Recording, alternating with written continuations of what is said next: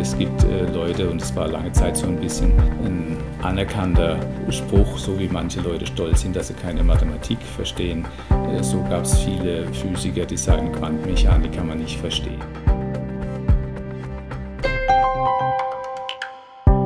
KIT Audio, der Forschungspodcast des Karlsruher Instituts für Technologie. Kälter als im Weltraum, abgeschirmt von allen äußeren Einflüssen, im Vakuum. Das sind die aktuellen Bedingungen, unter denen an einer Technologie geforscht wird, die seit einigen Jahren eine große, blendende, rasend schnelle Zukunft verspricht. Dabei verstehen doch die wenigsten, was überhaupt hinter diesem Begriff steckt. Quantencomputer. Eine Annäherung an ein kompliziertes Feld. Von Heiko Bär. KIT Audio. Forschung hören. Können Sie äh, die Idee von, von einem Quantencomputer, können Sie das erklären in einer Art ähm, Vergleichswelt außerhalb von Computern?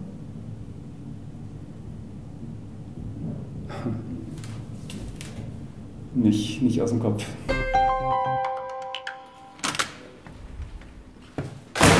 Ich betrete das sogenannte Physikhochhaus auf dem Campus Süd des KIT, Gebäude 30.32.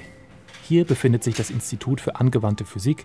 Der Fasanengarten ist in Sichtweite. Im elften Stock ist das Büro von Professor Dr. Gerd Schön. Er ist Gruppenleiter im Institut für theoretische Festkörperphysik. Ein Pionier, eine Koryphäe. Professor Schön ist seit kurzem emeritiert. Die Suche nach einem Nachfolger oder einer Nachfolgerin läuft auf Hochtouren. Herr Schön ist Theoretiker. Seine Arbeit erledigt er mit Stift und Papier und seltener mit Hilfe eines Computers. Ich möchte die Anfänge klären mit ihm. Worum geht es überhaupt bei seiner Arbeit? Also ganz äh, basic sozusagen, äh, was ist ein Quantum? Äh, ah. ähm, um, um, sozusagen, um, um, ganz kurz nur so die, die Grundlage überhaupt zu klären, historisch gesehen. Okay, also da können wir gerne nochmal ein bisschen eben zurückgehen. Mhm. Äh, sozusagen, das ist äh, Quantenmechanik 1, gell? Was, sind, ja. was, sind die, was sind die wichtigen Dinge? Äh, und, ähm, und das ist auch jetzt hier eigentlich ein bisschen schwierig vielleicht zu kommunizieren, wenn man äh, man kann sich daran gewöhnen. Quantenmechanik, es gibt. Ein bisschen schwierig zu kommunizieren. Diese oder ähnliche Formulierungen werde ich von allen vier Gesprächspartnern immer wieder hören. Die Idee Quantencomputer ist bis jetzt vor allem eins: eine Idee. Es gibt noch keinen Quantencomputer oder zumindest keinen, auf den sich alle Wissenschaftler einigen können, der leistungsfähiger ist als klassische Computer, aber dazu später mehr. Der Versuch einer ersten Definition. Ein Digitalcomputer, vom Großrechner bis zum Handy in der Hosentasche, basiert auf den Gesetzen der klassischen Physik bzw. der Informatik. Ein Quantencomputer hingegen basiert auf den Gesetzen der Quantenmechanik. Er soll nicht nur wesentlich schneller sein als sein Gegenpart, er rechnet auch völlig anders. Professor Schön hat sich schon während seines Studiums damit auseinandergesetzt. Was hat Sie angesprochen, was hat Sie fasziniert? Sozusagen die Quantenmechanik Richtig verstehen kann man es vielleicht nicht, aber man kann, man kann die Spielregeln verstehen und, und dann kann man alles ausrechnen. Und, und dann würde ich vielleicht fast sagen, ja, habe ich denn die klassische Physik verstanden? Woher weiß ich, dass die Newtonschen Axiome richtig sind? Irgendjemand hat es mir mal gesagt und ich habe mich daran gewöhnt. Und ähnliches ist in der Quantenmechanik, da gibt es die Schrödinger. Ich notiere innerlich. Die Koryphäe für Quantenmechanik erklärt mir, Quantenmechanik kann man nicht richtig verstehen.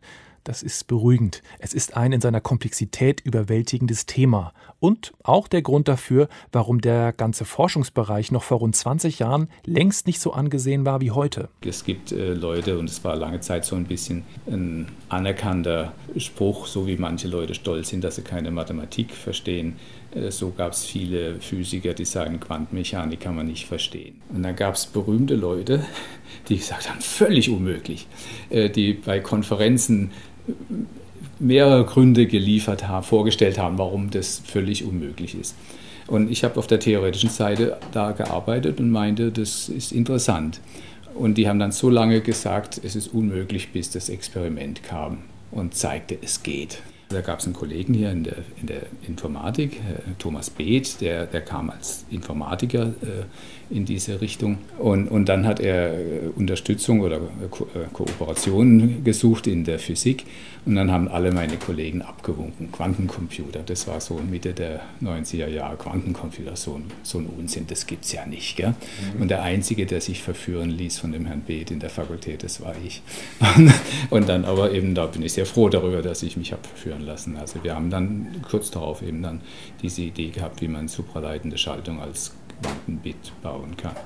Es ist an der Zeit, ein paar grundlegende Begriffe zu klären, wie die Qubits oder Quantenbits. Bei herkömmlichen Computern ist die grundlegende Informationseinheit ein Bit.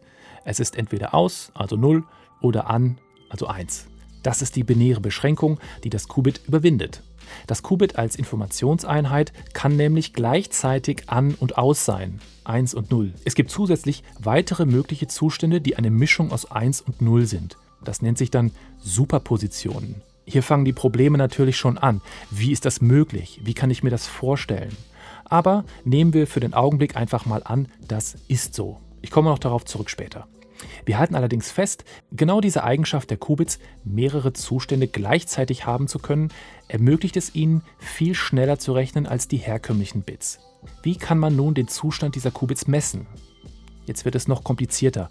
Die Messung eines Qubits verfälscht die anderen. Es geht also darum, parallel auszulesen. Daran arbeitet Professor Schön auf theoretischer Basis. Ich bin verabredet mit Professor Dr. Alexei Ustinov. Er ist Forschungsgruppenleiter im Physikalischen Institut und ein vielbeschäftigter Mann, der zwischen Moskau und Karlsruhe hin und her pendelt. Wir einigen uns auf ein Skype-Gespräch. Professor Ustinov macht Tieftemperaturphysik, Supraleitungen. Auf seinem beruflichen Werdegang hat er bereits in Dänemark und Italien Station gemacht. Zuletzt landete er mit 35 Jahren an der Uni Erlangen. Und seitdem bin ich eigentlich ordentlicher deutscher Professor. Was ist so das, das Besondere an der Situation für Sie jetzt in Karlsruhe? Ja, Karlsruhe äh, in Physik, äh, insbesondere in äh, Physik kondensierte Materie, ist ein sehr wichtiger äh, Ort in, in, Deutschland. Also die Universität Karlsruhe und auch Forschungszentren sind in unserem Gebiet sehr, sehr stark äh, und historisch sehr bekannt. Und starke Leute waren immer, immer hier. Die Gerade jetzt emeritiert der Professor Gerd Schön in Theorie. Professor Ustinov selbst arbeitet seit etwa zehn Jahren an der Idee Quantencomputer. Der Entwicklungsimpuls kam aus der Kryptographie, sagt er, früher, also der Verschlüsselung. Heute stellt man fest, um es mit Professor Ustinovs Worten zu sagen, die Kryptografen schlafen auch nicht. Sprich, das ist ein Wettbewerb, der nicht entscheidend zu gewinnen ist. Wir interessieren uns mehr in Physik von äh, diesen ähm, Objekten und gucken in neuen Themen, die vielleicht nicht heute, sondern morgen wichtig und technisch anwendbar sein können. Was könnte das sein? Äh, zum Beispiel, also was uns interessiert, äh, ein, äh, eine Idee in Richtung Quantenmetamaterialien, äh, kann auch Hochtemperatur-Supraleitung in Frage kommen. Oder die ersten Wendungen sind im Bereich von äh, Quantenchemie neue äh, Verbindungen, neue Moleküle, komplexe Moleküle zu rechnen. Aha, es geht hier weniger um das Ziel Quantencomputer. Daran arbeitet die Industrie mit riesigem finanziellen Aufwand. Stattdessen geht es um Grundlagen für eher übermorgen und überübermorgen. Aber was bedeutet das konkret? Wie wird in diesem hochkomplexen Feld gearbeitet?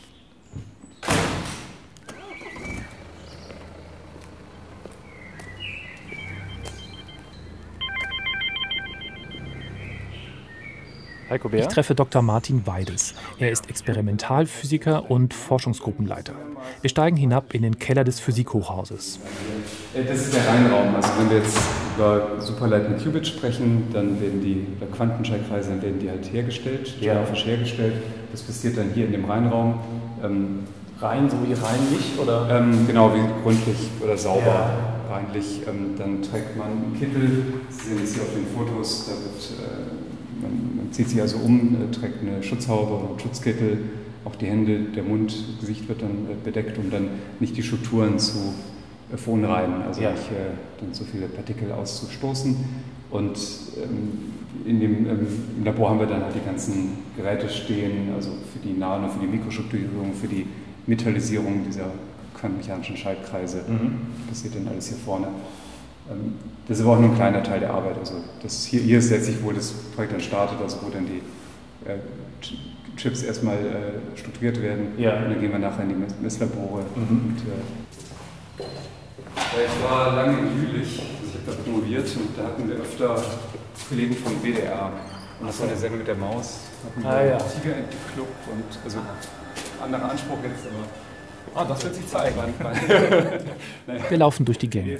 Im Halbdunkel eine verlassene Tischtennisplatte, ein Kicker, ein Hauch von Start-up weht durch das Hochhaus, aber auch Plakate des Physikertheaters.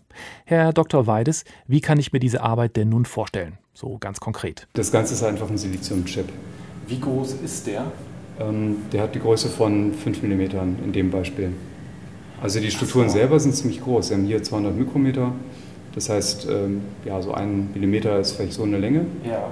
Ähm, das sind also wirklich makroskopische Strukturen, die Sie auch gut mit dem Auge betrachten können. Ach so, ich dachte, es ging um viel kleinere Strukturen. Ähm, die können noch kleiner werden, aber da wir auch akademisch arbeiten, haben wir eher größere Strukturen zum Testen. Ähm, später, wenn es dann Richtung Quantencomputing geht oder Firmen das bauen, die arbeiten mit kleineren Strukturen, weil ja. die auch eine höhere Integrationsdichte brauchen. Also das heißt, das liegt jetzt daran, dass Sie quasi noch Grundlagenforschung machen, deswegen sind Sie noch in der Größe. Ja, und es hat auch ein paar Vorteile, die Lebenszeiten werden länger, also die Kohärenzen werden besser, wenn Sie die Strukturen größer machen, aber wenn Sie es wirklich ernsthaft betreiben und Sie wollen dann einen Prozessor bauen mit vielen, vielen Qubits drauf, dann müssen Sie natürlich Mikro- oder Nano strukturieren. Dann gehen wir mal rein. Ja. Wir durchqueren eine schlichte Tür und betreten einen L-förmigen Raum. Es ist relativ still. Alle Rechner sind momentan aus. Der Strom musste zwischendurch abgestellt werden, sonst hörte man lautere Geräusche. Pumpen, erklärt Dr. Weides. Ja, das ist unser Messlabor. Wir haben eine ganze Reihe von Kyrostaten. Also um unsere Forschung durchzuführen, müssen wir halt bei 10 Millikelvin arbeiten. Und das ist eine sehr tiefe Temperatur, die diese halt nur durch ein komplexes Gerät dann äh, erzielen können. Warum in dieser Temperatur? Das ist eine, eine optimale Temperatur. Also es ist technologisch aufwendig, so tief zu arbeiten, ja. aber es ist nicht unmöglich. Aha. Und man erkauft sich ein paar Vorteile dadurch. Einfach, dass man bessere äh, Kontrollmöglichkeiten hat, dass ja. ähm, das äh, Mikrowellendesign nicht so kompliziert wird mhm. ähm, und man auch noch finanzierbare Elektroniken bekommt. Okay. Ja. Und das sind letztlich Frequenzen ähnlich im Mikrowellenbereich. Also so ein Handy funktioniert auch mit ein paar Gigahertz Frequenzen. Ja. Und da haben sie halt eine ganze Reihe von Know-how, einfach was sie dann einfach kommerziell einkaufen können mhm. in Baraumtemperatur. Das muss man wissen. Hier wird Grundlagenforschung betrieben, grundlegende Experimente. Es geht um ein bis zwei Qubits.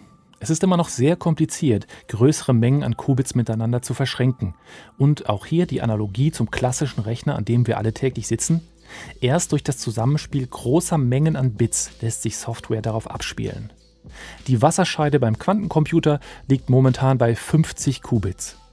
Die Leistung von 48 Qubits kann in den größten Rechenzentren der Welt an klassischen Rechnern noch simuliert werden. Darüber wird es schlicht unmöglich.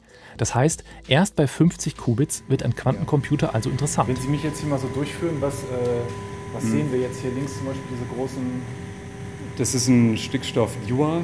Da sind dann 200 Liter flüssiger Stickstoff drin. Der wird genutzt, um die Kursdaten zu kühlen. Ja. Also wir brauchen halt verschiedene Arten von Kühlmitteln, Stickstoff und Helium.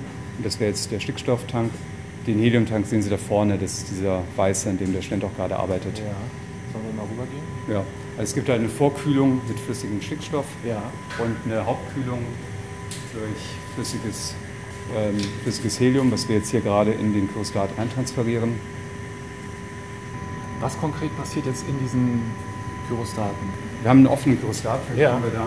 Ich meine, er ist offen. Können wir da hingehen? Ah ja, Ach, wunderbar, super. Der ist heute geöffnet worden. Äh, also normalerweise ist der komplett eingeschlossen. Sie haben dann diese Schilde außenrum. Ja. Und das ist auch eine Kunst für sich. Also so eine General das runter, das runter, das Abkühlen ja. und auch dann ähm, das auch geschickt zu machen, sodass sie dann hier auch diese tiefen Temperaturen halten. Wir haben da jede Menge Expertise. Wir haben auch ähm, Werkstätten, die das äh, gut beherrschen. Achso, Sie bauen das alles auch selber hier? Den Kyristat, das Kühlgerät haben wir gekauft, ja. aber dann die ganze Verdrahtung, die Sie sehen, das haben wir selber gebaut. Mhm. Und was passiert, wenn die, äh, die Endtemperatur sozusagen erreicht ist? Dann befindet sich der Quantenchip im Grundzustand. Ja. Erstmal, Sie haben keine Anregung im System. Und durch Signale von außen können wir dann gezielt einzelne Qubits anregen.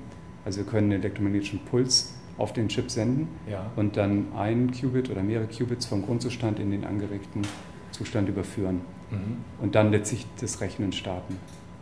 Und was genau wird da berechnet?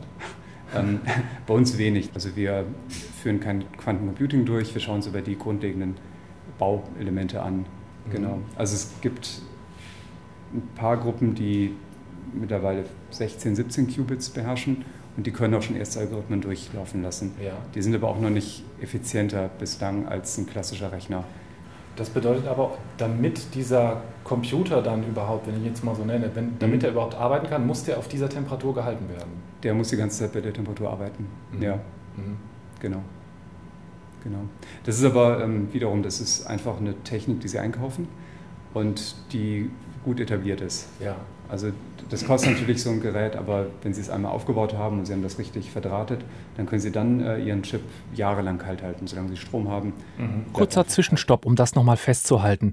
Wenn wir von Quantencomputern reden, also mit Qubits betrieben, dann müssen die Chips im Gegensatz zu den klassischen Computern runtergekühlt werden, damit sie überhaupt arbeiten. In riesigen Kühlschränken, die hier Kyrostat heißen. Dr. Weides Chef, Professor Ustinov, erzählte mir im Skype-Gespräch, dass Kühlgeräte schon heute erhältlich seien, die man wie ein Kühlschrank einfach einschalten kann. Er hält es für nicht unwahrscheinlich, dass man bald diese Kühlschränke im Zimmer stehen haben könnte.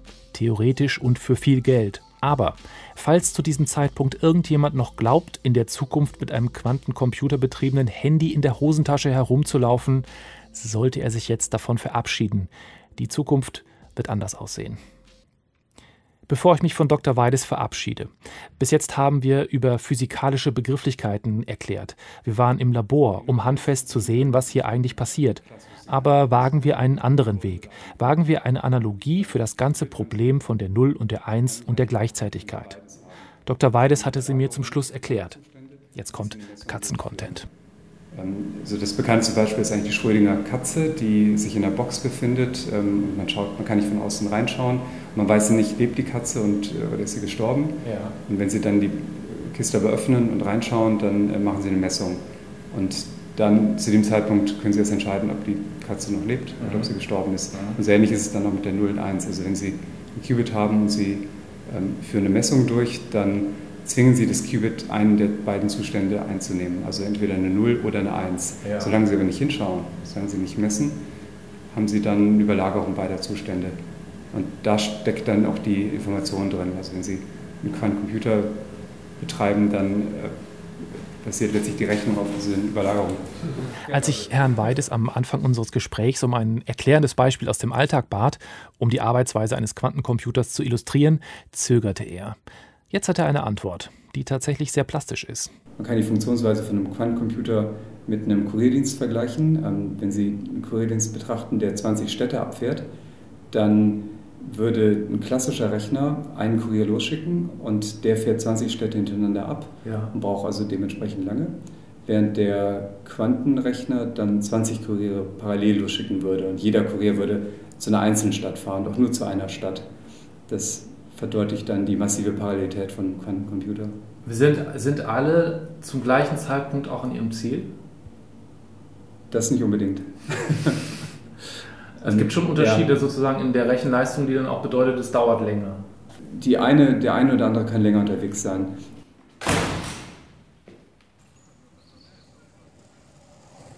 Ich verlasse das Labor, das Physikhochhaus, mal kurz den Kopf durchlüften. Mit ein paar Schritten bin ich auf einer Allee, die direkt zum Schlossgarten führt. Studenten rasen auf Fahrrädern an mir vorbei. Kurzes Zwischenfazit auf einer Bank. Momentan wird also an Grundlagen geforscht, die theoretisch irgendwann in einen Quantencomputer münden könnten, der leistungsfähiger ist als klassische Rechner, der auf Quantenmechanik beruht, deren Zusammenhänge hochkomplex sind, die sogar von Physikern bis vor einigen Jahren noch abgetan wurden. Gearbeitet wird also an einer Zukunftsvision, die Stand jetzt permanent extrem herabgekühlt werden müsste, um überhaupt zu funktionieren. Und dennoch habe ich in den vergangenen Tagen folgende Meldungen gelesen. Die Europäische Kommission plant eine sogenannte Flagship Initiative im Bereich Quantentechnologie. Umfang eine Milliarde Euro, um die Spitzenstellung der EU in diesem Forschungsfeld zu stärken, heißt es. Google arbeitet seit Jahren am leistungsfähigsten Quantenchip der Welt. Ende diesen Jahres soll er vorgestellt werden, heißt es, auch wenn Google sich wie üblich mit offiziellen Ankündigungen zurückhält. IBM hat im März eine Initiative vorgestellt, die an Quantencomputern arbeitet, die für die Öffentlichkeit bereitgestellt werden sollen. Microsoft hat in den Niederlanden 50 Millionen Dollar in diesem Bereich investiert. Angeblich arbeiten weltweit momentan 19 Kooperationen von Firmen und Forschungsinstituten an einer Zukunftstechnologie, die ein unglaubliches Potenzial hat, von der aber niemand weiß, wie genau sie im Alltag überhaupt einzusetzen sein könnte für uns Normalbürger. Was sieht die Industrie in dieser Technologie? Was erhofft sich die Weltöffentlichkeit? Und kann ein Quantencomputer all das überhaupt einhalten? Ich gehe zurück ins Physikhochhaus. Professor Dr. Wolfgang Wernsdorfer wartet auf mich. Er ist Forschungsgruppenleiter im Physikalischen Institut und Forschungsgruppenleiter im Institut für Nanotechnologie. Er ist erst seit einem halben Jahr am KIT und wie er hier hingekommen ist, sein Karriereweg, das ist außergewöhnlich. Mein Weg ist lang. Also wir fangen schon mal von, von Anfang an an, weil er nicht so klassisch ist. Also ich bin äh, ein Hauptschüler, das heißt, ich bin äh, nach 15 Jahren aus der Schule raus, habe dann Elektriker gelernt und äh, habe auf dem Bau halt hauptsächlich Schlitze geschlagen und äh, äh Steckdosen montiert. Und ähm, dann Ende von meiner Lehrzeit äh, war dann die Frage, was ich mache. Und dann hatte ich einen Kollegen, der hat gesagt, ja, ich gehe auf die Berufsaufbauschule. Und dann bin ich den erstmal so ganz blind nachgelaufen, habe gesagt, gut, wenn der das kann, ich war immer besser, ähm, laufe ich den mal einfach mal nach. Von da an geht es unwiderstehlich weiter. Berufsoberschule, allgemeines Abitur, Französisch lernen und dann, um es mit Professor Wernsdorfer zu sagen, kein Plan. Und dann habe ich halt gesagt, gut, ich gehe mal studieren. Mhm. Und dann in Würzburg gab es halt ein paar Fächer und dann habe ich halt blind erstmal Physik äh, blind. Blind, ja, weil Mathematik war nicht gut genug, Informatik, äh, ne, Biologie und Chemie, äh, Chemie war zu viel Lernen. Und dann habe ich gesagt, gut, machen wir einfach mal Physik. Und dann sind wir weiter. Also als, als Elektriker dann, Physik ist natürlich das, das näher liegendere. Mhm. Und dann während der Doktorarbeit habe ich dann die Flamme der Forschung so, so richtig angefangen. Das heißt, die, die, ich gedacht, gut, das ist echt super, zu was zu suchen, was noch nie jemand anderer vorher gefunden hat und da zu arbeiten. Und, äh, und dann hatte ich halt diesen Motivation, meine Doktorarbeit recht schnell zu machen. Das heißt, ich bin nach, nach, äh, nach zwei Jahren war ich fertig mit meiner Doktorarbeit, habe mich dann sofort beworben während meiner Doktorarbeit für eine feste Stelle und habe dann eine feste Stelle in Frankreich bekommen, im CNS und bin dann 20 Jahre lang, äh, habe ich dort, dort geforscht. Ein Mann, der es vom Hauptschüler bis zum Humboldt-Professor gebracht hat. Damit ist der am höchsten dotierte Preis für Forschung in Deutschland verbunden. Er wird vom Bundesministerium für Bildung und Forschung finanziert. Er richtet sich an Spitzenwissenschaftler, die aus dem Ausland nach Deutschland gelockt oder, wie in Professor Wernsdorfers Fall, zurückgelockt werden sollen. Beeindruckend. Und äh, da gab es dann schon so langsam die Idee von einem Quantencomputer. Damals war das noch sehr weit weg und man hat noch sehr drüber gelacht, über diese Idee. Äh, in meiner eigenen äh, Karriere habe ich oft gemerkt, dass man oft zu pessimistisch war. Das heißt, die Sachen, die man erstmal sagt, ja, das wird nie gehen, die gingen dann viel einfacher im Endeffekt. Mhm. Man musste schon arbeiten, aber im Endeffekt gingen die einfacher. Insofern würde ich im Moment auch sagen, man sollte nicht zu pessimistisch sein, aber es gibt noch einige Punkte, die, die nicht gelöst sind. Professor Wernsdorfer, das Lachen der Fachleute ist abgeklungen.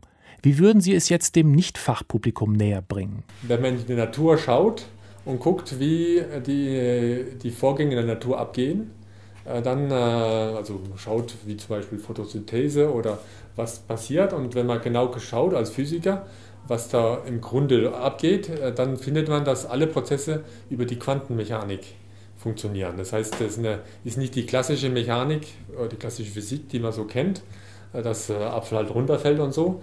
In der Natur ist die Quantenmechanik das alles, was Vorgänge steuert.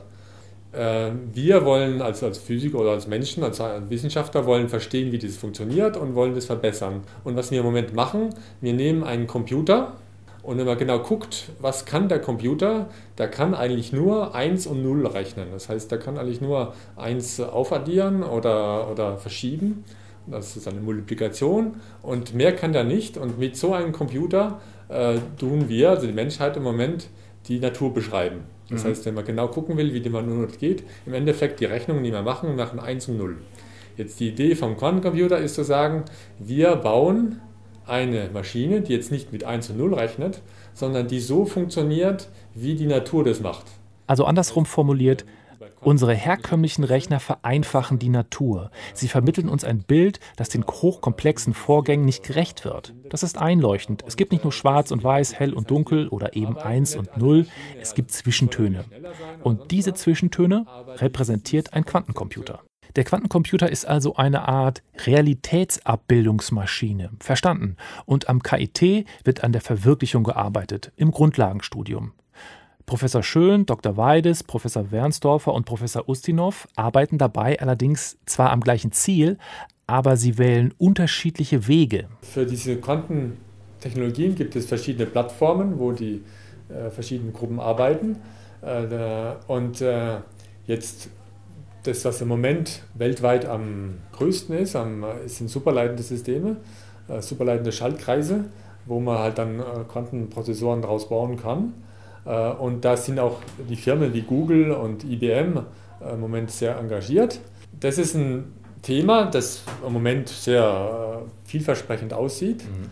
Ähm, aber man kann auch Grenzen absehen, weil die, Systeme recht groß sind. Das heißt, sobald man das wirklich abskalieren wollte zu sehr größeren Systemen, würden die meiner Meinung nach an irgendeinem Punkt schon an Grenzen kommen. Daran arbeitet eben Dr. Weides, mit dem wir eben im Labor waren. Und der Theoretiker Professor Schön errechnet dazu die Grundlagen. Professor Wernsdorfer hat einen anderen Ansatz. Ich bin jemand, der an, im Moment an Systemen arbeitet, Moleküle, wo wir ähnliche Sachen machen wollen, die viel, viel kleiner sind. Aber dadurch, dass sie kleiner sind, im Moment sind es schwieriger. Also diese, um diese Schallkreise zu bauen, ist es viel schwieriger. Und äh, gibt es viele Hürden, die man im Moment hat. Aber ähm, in 10, 20 Jahren könnte es sein, dass diese Systeme mehr versprechend sind. Nähern wir uns nun also mal dem schwierigen Thema Anwendbarkeit.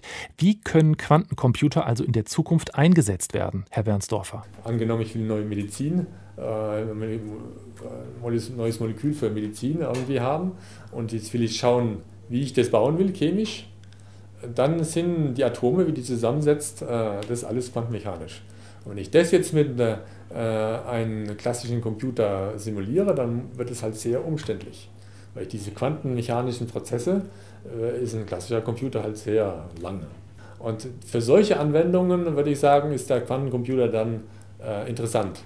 Auch jetzt schon, äh, wenn man irgendwas mit seinem iPhone macht, man weiß schon gar nicht mehr, wo der Rechner irgendwo rechnet. Mhm. Das heißt, schon mal einen Quantencomputer in der Hosentasche rumzutragen, äh, würde ich sagen, äh, selbst wenn man den bauen könnte, das, würde ich das nicht so als äh, das Interessante finden, weil das Wichtige ist eigentlich nur, die Information irgendwo zu bekommen. Wo dann der Rechner sitzt oder der, die Maschine, die das dann optimiert, ist eigentlich egal inzwischen. Also, das ist die Zukunftsvision von Professor Wernsdorfer. Der Quantencomputer arbeitet im Hintergrund in der Cloud. Wir wären also indirekt mit dem Quantencomputer verbunden. Das ist die eine Seite. Die andere, der Quantencomputer, dient der Forschung, etwa in der Medizin, um neue Moleküle zu bauen, um generell riesige Datenmengen zu verarbeiten, mit denen klassische Rechner heillos überfordert sind.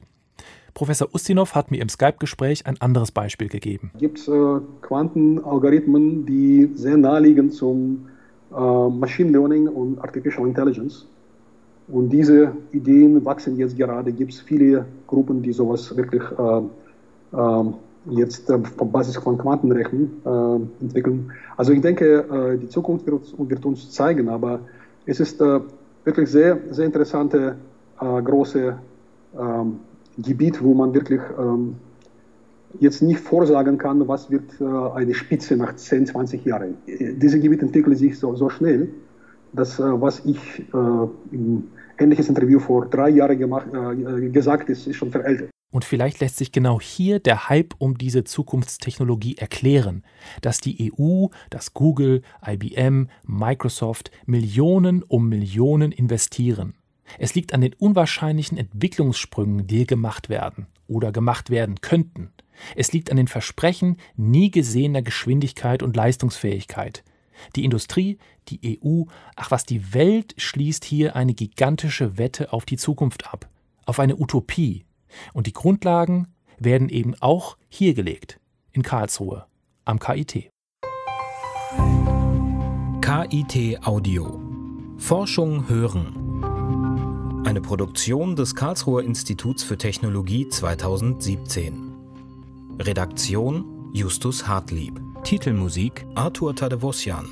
Weitere Informationen finden Sie unter www.kit.edu/audio.